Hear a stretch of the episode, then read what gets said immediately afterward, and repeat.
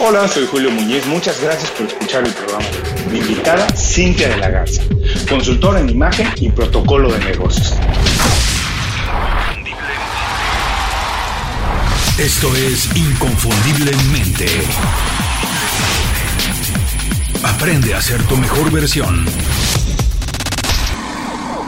Bienvenida inconfundiblemente. Muchas gracias por hacer tiempo para platicar con nosotros y especialmente por hacerlo en sábado. Cintia, cuando te preguntan a qué te dedicas, ¿cómo puedes explicarlo de la manera más sencilla para que todo el mundo lo entienda? ¿Qué es un consultor de imagen y protocolo de negocios? Hola Julio, muchas gracias por la invitación.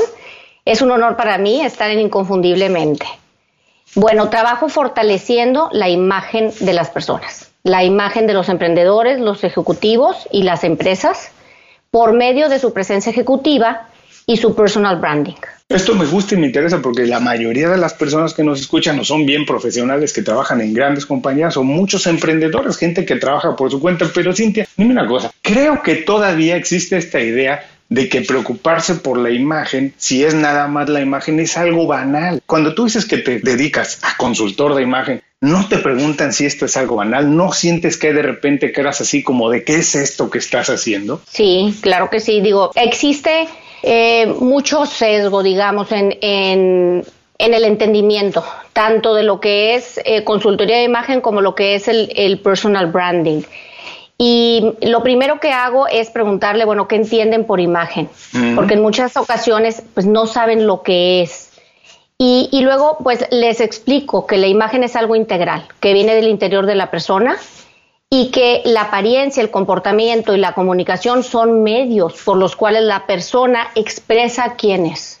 Entonces, es, es eh, cuando escuchan que, que viene de una parte del interior, cambia, cambia la percepción. Cuando se dan cuenta que no estás creando una imagen falsa, sino más bien estás ayudándole a, la persona a descubrir cuál es ese valor que la persona tiene para poderlo expresar de una manera más estratégica, ¿verdad? De una manera más conveniente según sus objetivos. Mira, qué interesante. Y además son temas, a lo mejor ha cambiado un poco la percepción. Por supuesto, siempre ha sido importante esto, proyectar una imagen así de lo que sabemos, el valor que tenemos, y eso siempre ha sido importante. Pero hoy en día como que ha tomado una relevancia mayor. Términos como personal branding o marca personal, como se dice en español también, son cada vez más importantes. Y como dices, ejecutivos y emprendedores cada día se tienen que preocupar más por ello, porque la competencia en todos los campos, la verdad es que es pero mortal, ¿no? La verdad es que hoy competimos con muchas más personas, incluido gente que está en otra parte del mundo. Pero todavía para dejarlo más claro, tú nos puedes dar dos o tres ejemplos de lo que haces día a día trabajando con, a lo mejor con un ejecutivo. ¿Cuál sería, digamos, el primer acercamiento con alguien que te llama para eh, eh, que le ofrezcas tus servicios? Bueno, eh, sí, en mi día a día, pues como tú sabes, yo trabajo dando asesorías, talleres y conferencias. sobre todo dentro de empresa, pero también por fuera, como me dices tú, me, se comunican conmigo emprendedores y ejecutivos.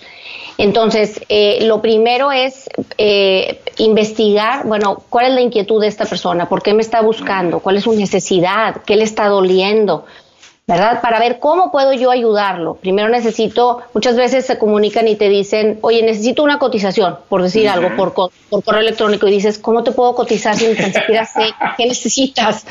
¿Verdad? No, sí, en general, imagen, pues es que yo no trabajo de una manera eh, genérica, digamos. O sea, no es que yo tenga un paquete y es un paquete único para todos eh, los ejecutivos que quieran asesorías. No es así. Es, eh, yo en mi caso trabajo de acuerdo a la necesidad de la persona. Entonces, necesito establecer una relación con ella, realmente encontrar qué es lo que la persona necesita, como para poder entonces ahora sí ofrecerle. Y ahorita que me dices, ¿Cómo es mi día a día? Bueno, cuando es así, cuando es un, ejecutivo, eh, se, planea, ¿verdad? Le, hago una propuesta, puede ser eh, ocho sesiones, pueden ser diez sesiones, quince sesiones, dependiendo de lo que el alcance que la persona quiera. Y se diseña un programa a las necesidades de, él. O sea, si él quiere trabajar en toda su presencia ejecutiva, si solo, si solo quiere investigar su, personal branding, trabajar en su marca, o si solo quiere la parte de comunicación, pero realmente cuando una persona quiere eh, hacer un cambio, o sea, notar eh, estos eh, resultados de una manera se tiene que eh, trabajar de una manera integral, ¿verdad? Para, para realmente eh, notar una diferencia y tener diferentes eh, resultados, un impacto fuerte en su marca. Me imagino que tiene, como dices, tiene que ver con muchos elementos, vamos a ir más adelante a ellos, pero antes me gustaría preguntarte, ¿cómo llegaste a encontrar esta vocación? ¿Cómo te diste cuenta que esto era algo en lo cual tú podías aportar valor, hacer algo distinto y trabajar con las personas? Imagino que eres buena en las relaciones públicas, en las relaciones humanas y que por eso lo haces, porque te gusta trabajar con personas, como a mí, que me gusta hablar con todo el mundo y por eso hago este programa. Pero ¿cómo fue que llegaste a este punto? Porque hasta donde entiendo, no es lo primero que hiciste. ¿Cómo descubriste tu vocación, Cintia? Sí, pues bien dices, fue un, trabajo de autoconocimiento. Eh, yo tenía, bueno, soy licenciada en mercadotecnia y había tenido una, diferentes proyectos de emprendimiento pero había tenido una, una tienda por, por varios años. Mm. Y después cuando mis hijos eh, nacieron, ¿verdad? Cuando ya tenía mi, mi familia completa, eh, decidí que me quería dedicar mejor a, a, a, mis hijos con, con eh, más flexibilidad. Entonces sí mm. trabajaba, pero de una manera intermitente y tomaba muchos cursos de desarrollo personal eh, pero llegó un, punto en el que dije, bueno, ya tienen una edad en la que puedo regresar a trabajar y empecé un proceso de autoconocimiento. O sea, cuando me dices, ¿cómo lo descubriste? Fue un proceso de autoconocimiento donde eh, yo pude haber regresado a trabajar y decir, pues mi experiencia realmente era en ventas y mercadotecnia y pude, así con los ojos cerrados, haber regresado a esto. Pero ya cuando, cuando empiezas a crecer y a tener madurez, dices, bueno, quiero trabajar en algo que, que realmente me, me, satisfaga, o sea, que, que me realice. y, y, quiero poder causar un buen impacto en otros, como que los talleres, cursos que yo había estado tomando en, en desarrollo humano, eh, me habían despertado una conciencia de ayudar a los demás. Eh, eso pues no lo tenía yo cuando, cuando era adolescente y, y dije, bueno, voy a, a ver que, que, que me, que, por dónde eh, puedo, que me apasiona, ¿verdad? Para, por dónde puedo generar un valor a los demás eh, de, de, una manera donde, pues sí, sí me sirva mi pasado, todo, todo esto que, que yo traía, pero al mismo tiempo que, que, que, me sienta yo realizada, ¿verdad? De estar ayudando a los demás y que aunque pase horas y horas, no, no me sienta drenada. Entonces, hice un proceso de personal branding, de descubrimiento de mis fortalezas y todo, sin estar consciente que lo estaba haciendo. Mm. Entonces, digo, así fue como, eh, fue muy revelador porque el, el, personal branding, que bueno, ya estoy entrando a, a describir lo que es el, el personal branding, eh, algunas personas eh, desconocen que el personal branding en realidad es encontrar y descubrir cuál es tu valor único, lo que te hace diferente y eh, tiene que ser algo, ¿verdad?, muy, muy auténtico. Parte de lo que se hace ahí es encontrar, bueno, cuál es tu pasión. y, y, bueno, basado en esa pregunta que yo trataba de descubrir, bueno, cuál es mi pasión, me daba cuenta que yo no tenía una sola pasión declarada. Algunas personas, no, sé, podemos eh, pensar en, en, un ingeniero en computación que a lo mejor nació con, con una gran pasión por la tecnología, eh, puede o no puede tener un talento adicional a esto y se dedica toda su vida a eso. Yo no tenía algo declarado. Cuando pensaba, me hacía todas estas preguntas, decía, bueno, a mí lo que me apasionaba de niña era el baile y, sí, en la adolescencia di clases de baile, pero esa parte ya estaba explorada. Yo ya no quería tener una academia de baile. Entonces, bueno, ahora estaba buscando otro sueño, otra pasión. Y, parte de lo que ahora ya, años después, comprendí al tener la certificación eh, de William Aruda de estratega en personal branding fue que las personas somos cambiantes y cambian nuestros intereses y nuestras pasiones. Entonces, era, era normal, pero yo en ese momento no lo sabía. Yo quería así como que descubrir la llave, la verdad, la, la llave donde yo iba a encontrar cuál era mi pasión y me lo imaginaba así, que, que lo iba a ver y iba a ser muy revelador. Sí, fue muy revelador hacer todo el proceso de personal branding, eh, pero me encontré que yo tenía diferentes pasiones, eh, intereses, digamos, Uno de ellos eran las culturas. Me, me, interesa mucho viajar y conocer las diferentes culturas, por qué actuamos de diferente manera en una y en otra, porque tenemos diferentes valores y las costumbres, ¿verdad? Que en cada una de ellas. Y por otra parte, eh, la parte de, de imagen. Entonces, bueno, decidí unir las dos pasiones, se fue dando poco a poquito y así fue como empecé esta, esta carrera como consultora en imagen. La verdad qué bonito y además qué afortunada, ¿no? De hacer todo este viaje, porque como dices, empezó con un proceso de autoconocimiento cuando llegaste a un nivel en tu vida que dijiste necesito un cambio. Muchas personas no tienen ese valor de atreverse a hacer el cambio. Por lo que te digo que eres muy afortunada es por eso, porque te diste cuenta que lo que habías hecho en el pasado podías aprovecharlo de alguna manera. No sabemos, posiblemente a lo mejor hasta tus clases de baile te ayudan ahora a ser más desenvuelta cuando trabajas con tus clientes. No, a mí me da mucha risa y me causa un poco de extrañeza cuando personas dicen que aprendieron cosas en la vida que a lo mejor no les sirvieron o no quieren aprender algo porque dicen que no lo van a utilizar de manera inmediata. Pues la verdad es que uno nunca sabe, ¿no es cierto? A lo mejor te digo, hay cosas que uno estudió hace muchos años que más adelante las puedes aprovechar. Y si tienes tantita inteligencia, digo, es más, puedes tú aprovecharlas si tú puedes darles un poquito una vuelta de tuerca, acomodarlas de otra manera y entonces sacar más provecho de ellas y hacerte un profesional más valioso, ¿no? También me encantó esta parte que dices de que fuiste descubriendo tu pasión porque yo comparto con todo el mundo que las pasiones pues no las tenemos preconcebidas. Es imposible saber que algo te gusta hasta que no lo haces. Uno tiene una idea de las cosas, uno tiene una idea de lo que es ser comunicador, de lo que es ser doctor, de lo que es ser ingeniero, pero hasta que realmente lo haces, ni siquiera cuando lo estudias, cuando lo estudias te das también un poco más de conocimiento y más idea, pero hasta que lo haces es cuando de verdad dices, es esto ser X, Y o Z, de verdad me gusta, me apasiona, me llena de energía hacerlo y quiero todos los días hacerlo. Ahora, no te me vas a escapar así de fácil, ¿eh? No te me vas a escapar así de fácil. Yo me imagino que muchas personas que nos están escuchando están a lo mejor en ese momento de, ¿qué hago? ¿Cómo le hago? Necesito cambiar un poco, estoy un poco aburrido o necesito a lo mejor cambiar mi manera de, generar ingresos. Esto ya no me satisface. No nos vamos a pasar aquí dos horas porque nos podríamos pasar toda la vida explicándolo, pero por favor, para esas personas, danos dos o tres pequeños consejos de cómo podrían hacer este proceso de autoconocimiento. ¿Qué necesitan hacer? Sentarse con una hoja de papel en blanco, escribir, hablarlo con alguien, leer un libro. ¿Qué dos o tres pequeños consejos le dices a alguien que de verdad está en ese momento y no sabe ni siquiera por dónde empezar, no sabe ni siquiera cómo pedir ayuda, Cintia. Sí, claro que sí.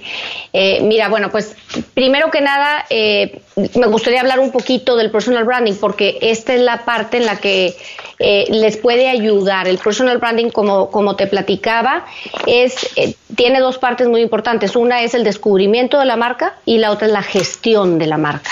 Entonces, hablando del descubrimiento de la marca, lo que se hace en el personal branding es ver cuáles son tus fortalezas, ¿verdad? ¿Qué es lo que te apasiona? ¿Cuáles son tus valores? Si me permites, Cintia, te voy a vamos a intentar dar un pasito atrás. Okay. Cuando hablas de marca, intento entender, creo entender que todas las personas deben entender que ellos mismos son una marca. No estamos hablando de Nike o de eh, Gucci o algo, estamos hablando de un profesional. Todos nosotros, como profesionales, somos una marca.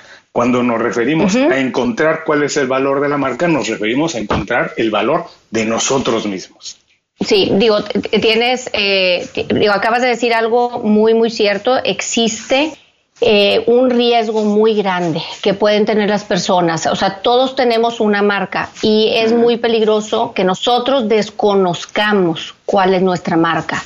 Entonces, digamos que si dos personas tienen eh, una preparación similar y una experiencia similar, eh, cualquier ejemplo, digamos dos contadores, estudiaron en la misma universidad, tienen una experiencia similar. Si ellos no se diferencian, ¿cómo tú como cliente vas a escogerlo? ¿Cómo te vas a decidir por uno y por el otro? ¿Qué sería lo que, lo que te haga que, te decidas? Normalmente te vas por el precio. Entonces resulta que te convertiste en un genérico porque eres fácilmente reemplazable. Es bien importante que nosotros eh, eh, tengamos claro cuál es nuestro valor diferenciador y que se lo demos a conocer a los demás, porque de nada me sirve que yo lo sepa si los demás no lo están pudiendo percibir. Entonces, ahora, regresando al, al, tema eh, que te había dicho, bueno, el, personal branding es ah, ver esta parte de eh, eh, descubrir cuál es ese valor que tú tienes y hacer una planeación estratégica. Así como haces una planeación estratégica de un negocio, harías una planeación estratégica de ti misma. Primero haces un análisis interno para, que, para saber con qué cuentas. Y ahí es donde haces este autoconocimiento de, bueno, qué me apasiona, cuáles son mis valores, eh, qué es importante para mí, eh, cuáles son mis habilidades, mis talentos eh, mi experiencia previa, mis estudios, también tu personalidad. Todo eso es una mezcla que, que, te hace a ti una persona muy valiosa y auténtica. Algo bien importante en, en, el personal branding es que nos, nos, ayuda a tener confianza en nosotros mismos, porque descubrimos, o sea, nos abrimos los ojos a darnos cuenta de todo este valor que yo tengo. Y después también volteamos a ver, bueno, a quién, a quién le puede beneficiar esto. Mm. Y es como identificamos el mercado meta, a dónde voy a ir.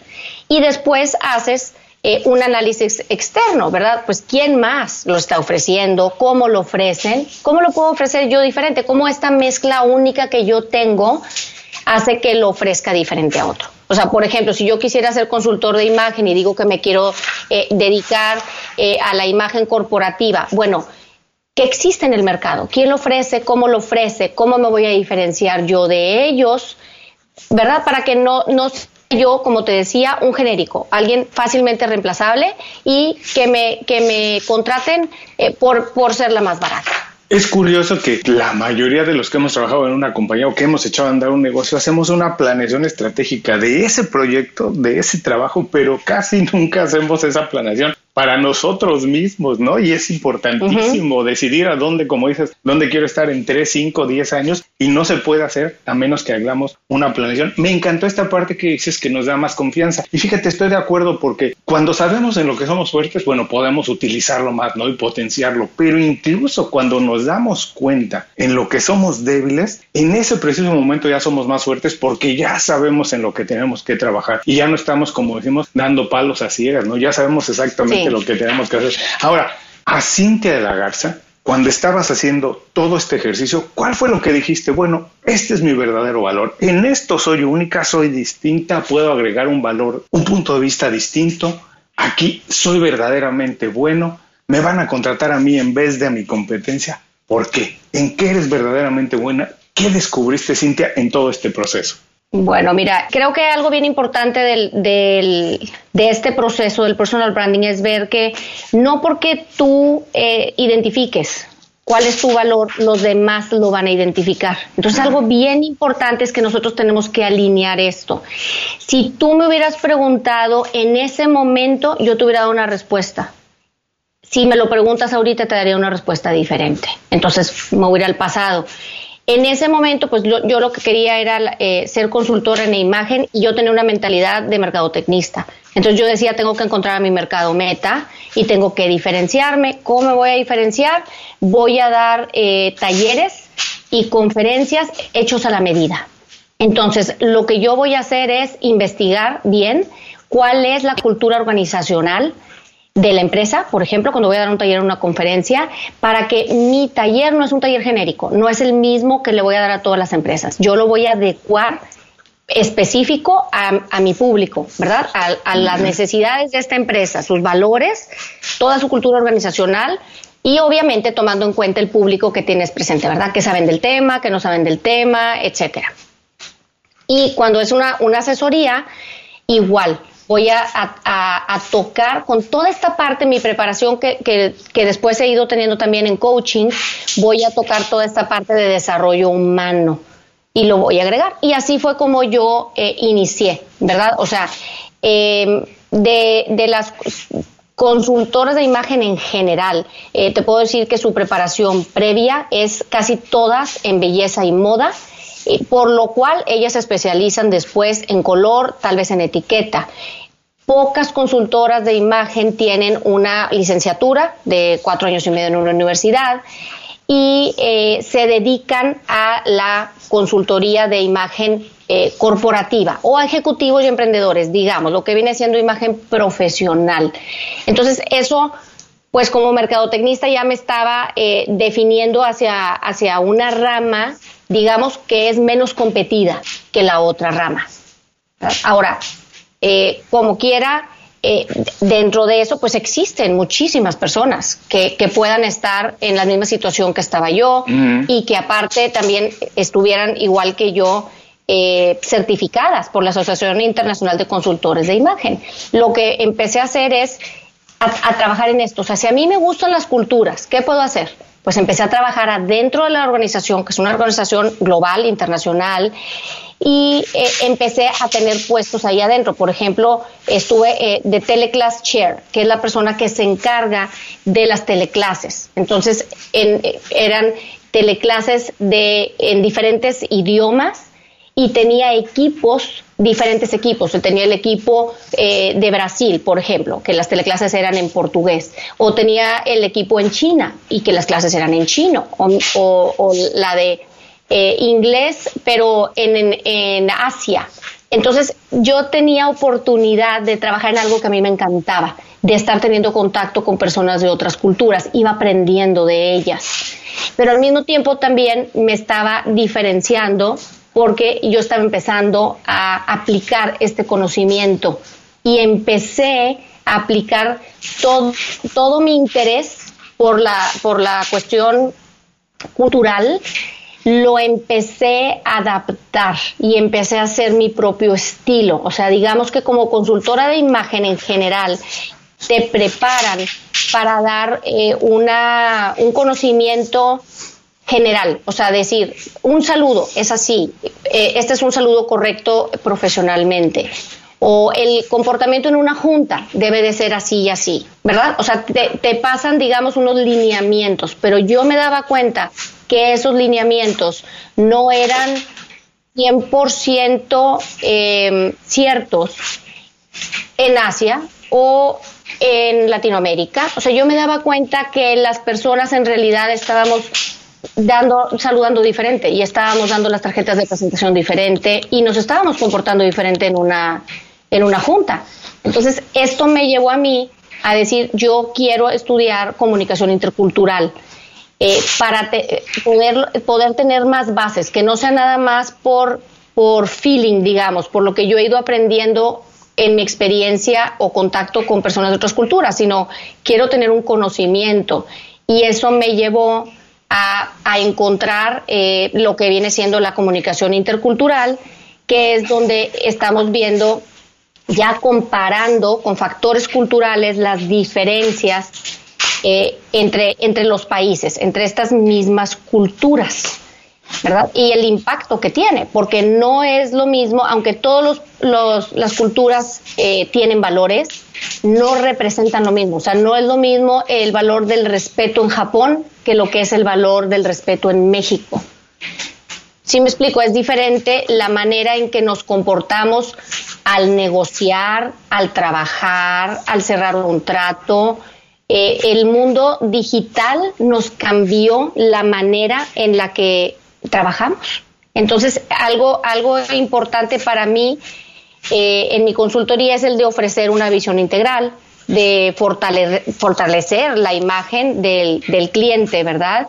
Eh, pero adquiriendo este conocimiento y la capacidad de adaptarse a las diferentes culturas. Se me ocurre preguntarte, Cintia, todo este proceso que hiciste, las certificaciones, todos los estudios que has realizado, ¿fue únicamente que tú por un instinto dijiste tengo que prepararme más? ¿O fue de la mano con un mentor, alguien que a lo mejor te ayudó en ese proceso, que vio en ti el potencial y que te dijo que tenías que prepararte? ¿O fue alguien que nada más tuviste como inspiración? Platícame, porque para mí siempre es importante ver esta visión de si alguien tiene un mentor, ¿cómo ha desarrollado más la carrera de ese profesional? Mira, em, he tenido coach, o sea, mi coach está en Atlanta, ella me ha ayudado muchísimo, pero un coach, pues sí, es una persona a la que tú le, le pagas, ¿verdad? Y te, te pone metas, te pone retos. ella no me aconsejó en algún momento, eh, sabes que certifícate en personal branding como, como lo hice después también, o certifícate en comunicación intercultural. Eh, no, eh, pero ella me ha, me ha, ayudado mucho, ¿verdad? En, muchas otras cosas. Como mentor, la, o sea, mentor pues es una persona, como dices tú, que te guía, pero a la que no le pagas. Eh, mentor, eh, te puedo decir, una consultora de imagen eh, muy fuerte, es una de las masters más importantes, ella está en Singapur y ella sí me ha dado esta, esta ayuda. ¿verdad? Este, así, estableciendo, como ahorita tú y yo que estamos platicando en una, en una plática este, por Skype, eh, igual ella, ¿verdad? Eh, ella me ha aconsejado de esa manera y ha, ha, funcionado como mi mentora. ¿Quién más? Mi esposo. Mi esposo es, es empresario, él también es emprendedor, aparte de, de, de o sea, tiene una visión muy emprendedora porque, porque ha emprendido diferentes cosas. Y por el hecho de, de tener él empresa, eh, me ayuda muchísimo a entender toda su problemática, todas las necesidades y él sí me va, me va guiando mucho bastante, he aprendido mucho de él. Inspiración he tenido en muchas personas a lo largo de, mi vida. Te pudiera decir que, yo creo que mis abuelos han sido las personas que más, más me han inspirado a, a trabajar. Visita inconfundiblemente.com Descarga nuestras herramientas y aprende a ser tu mejor versión.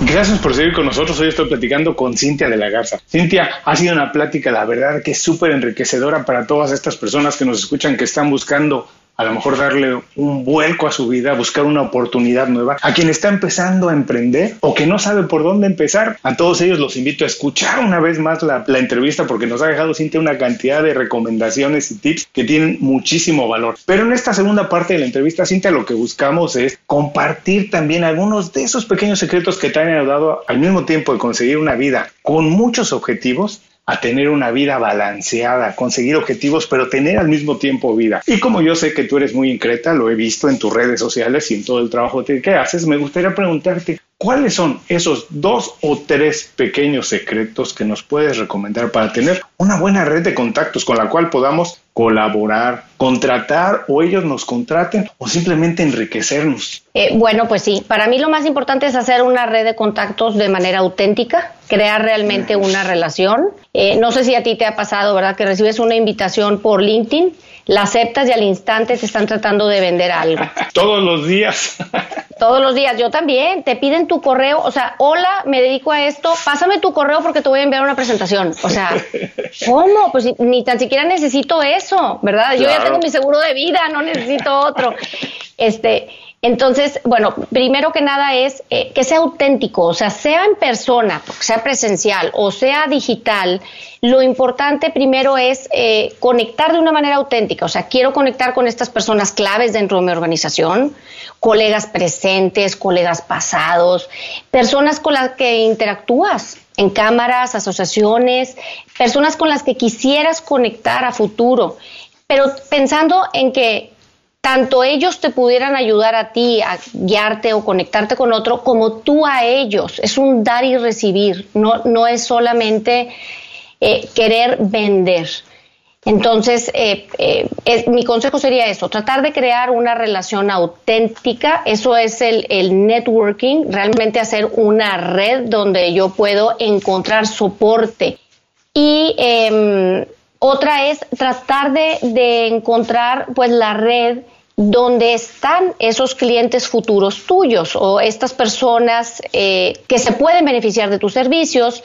Entonces, bueno, de nada nos sirve estar, digamos, en, en todos lados, sino más bien mm. estar donde tienes que estar. Entonces, el, el tip sería aquí eh, identificar cuál es tu red. Si tu red es Facebook, perfecto. Si tu red es Twitter, perfecto. Si es LinkedIn, perfecto. Entonces, bueno, en mi caso yo la que utilizo es, es LinkedIn, es a la que le pongo, eh, le dedico más tiempo y más energía. Las demás las tengo pues por, por, porque las, las debo de tener más, no las atiendo como atiendo LinkedIn. Y me encantó esta parte que dices que el secreto es ser auténtico y compartir lo tuyo, ser un poco generoso, porque en realidad así es como se nutren las relaciones, no solamente de trabajo, ¿no? Cualquier otra relación, Primero hay que ser auténtico. Fíjate, curiosamente, siempre que yo he pedido algo a través de redes sociales con personas que no conozco, ¿eh? en países sumamente remotos de Miami, donde yo estoy, pero que voy sin una agenda detrás, que soy auténtico y que pido ayuda, Nunca alguien me ha rechazado. A lo mejor cuesta a ti trabajo encontrar las agendas para poder colaborar y hacer las cosas. Pero cuando le pides a alguien algo de manera auténtica y además algo que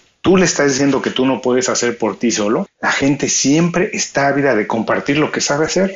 La verdad es que la gente también de, de, esa manera auténtica siempre es generosa. Entonces comparto contigo, hay que ser auténtico, hay que ser generoso y también hay que ubicar muy bien los mercados a los que queremos ir. Como dices, de nada sirve gastar no solo tiempo, sino también, como tú dijiste, energía, buscando crecer una red de contactos donde sencillamente nuestros servicios no tienen ningún valor. Ahora, esta va a ser un poquito tramposa. Yo sé que para ti es tramposa alguien que tiene tantas certificaciones y tantos estudios, pero por favor recomiéndanos un libro, una película, un podcast, lo que quieras y dinos por qué no lo recomiendas. El libro te pudiera recomendar una infinidad de libros, este, porque pues libros para, para, hablar en público, si alguien me dijera, pues a lo mejor le, recomendaría a Nancy Duarte. Eh, libros simplemente para, para administrarte mejor, eh, me gustan mucho Stephen Covey, Los siete hábitos de la gente altamente efectiva. Si fuera de desarrollo personal, eh, un libro ligero de Robert Holden se llama Shift Happens. Mm, de Personal branding, pues, uy, hay muchos. Tom Peters, eh, probablemente Karen Kang también. Esos son los que se me ocurren ahorita así de, de, de pronto. Es que hay tantos y tantos libros. Bueno, pero ya nos dejaste, la verdad, muy buenas recomendaciones. A todos los que estén haciendo ejercicio, estén manejando, estén corriendo y no puedan tomar notas, no se preocupen. Regresen más tarde las notas del programa y ahí encontrarán las ligas directas a estas recomendaciones de Cintia. Cintia, por favor, por último, danos un buen consejo para que la gente se quede con él el resto del y dinos también cómo podemos contactarnos y saber más de tu trabajo. Claro, mira, pues mi consejo sería que estemos conscientes que en cada momento tú decides quién eres, qué puedes hacer y qué mereces. Estás creando una autoimagen y una opinión de ti misma y esto autoimagen crea una realidad.